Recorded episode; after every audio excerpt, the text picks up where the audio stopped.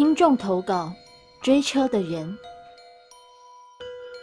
本故事是由听众赵明所提供，谢谢您。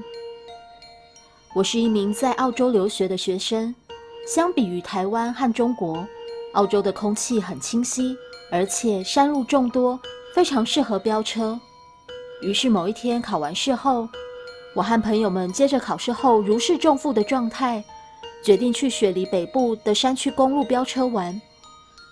那时已经是午夜十二点了，我们开着一辆黑色的路虎汽车，在山区高速公路上飞驰。我们一共有四个人，我朋友 A 和他女友坐在前排，而我及我的女友 B 坐在后排。车开到一处荒无人烟的公路上后，由于限速变成了八十公里，我们便将车速慢下来。澳洲的方向与台湾和中国是相反的。坐在右边驾驶室的 A 正全心全意开着车，他的女友 A 则是坐在副驾驶，欣赏着窗外的夜景。我则和 B 聊天。就在这时，A 的女友忽然转过头问我们：“晚上是不是容易产生幻觉？”我听后笑着回答道：“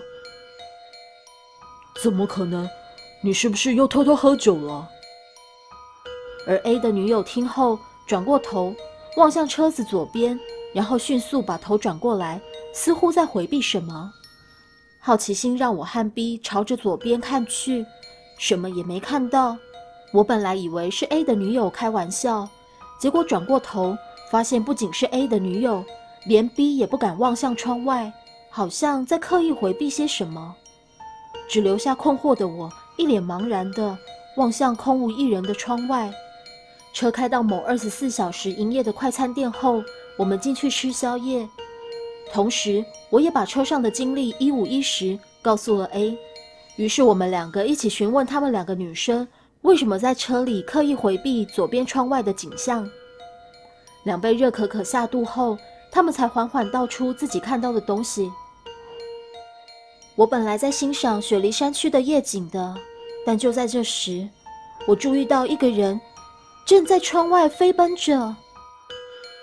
A 的女友低着头，颤抖着叙述着：“我以为这里还有其他人骑摩托车兜风，但仔细一看，才发现这个人是用和我们车速相同的速度奔跑着，似乎是在追逐我们的车子。更可怕的是，这个人四肢关节像木偶一样不停地甩动着，根本不可能是人类能做出来的动作。”另外，我也看见了。比野说：“我在朝窗外看东西时，惊觉一个面目扭曲的人正趴在车顶，倒着往里面看，所以我才回避着，不敢望向车外。”两名女生说着说着就开始哭了。我和 A 只能安慰他们，并准备结束兜风回家。结果，当我们返回车子旁时，我和 A 都下意识的。看了看车子的情况，结果我发现左边后座的车窗外面确实有一双疑似是手印的东西。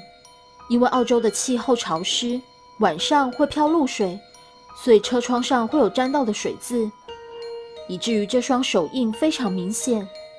我和 A 看到此景象后面面相觑，不知道该如何解释这种情况。要知道，我们所处的快餐店附近。除了一些卡车司机和送货司机以外，这个点根本不可能有车停靠于此。而且当时只有我们一辆车停在这里。后续，虽然我开始觉得此事件可能是两名女生恶作剧的结果，但后来她们都在一段时间里不停地做噩梦，因为那个多关节怪人的姿势太让他们印象深刻了，所以久久不能忘记。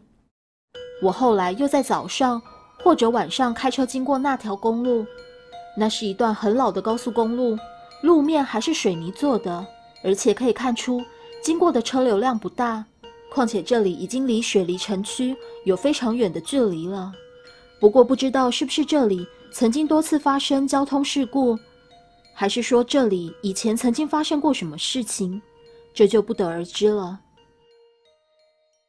故事说完了。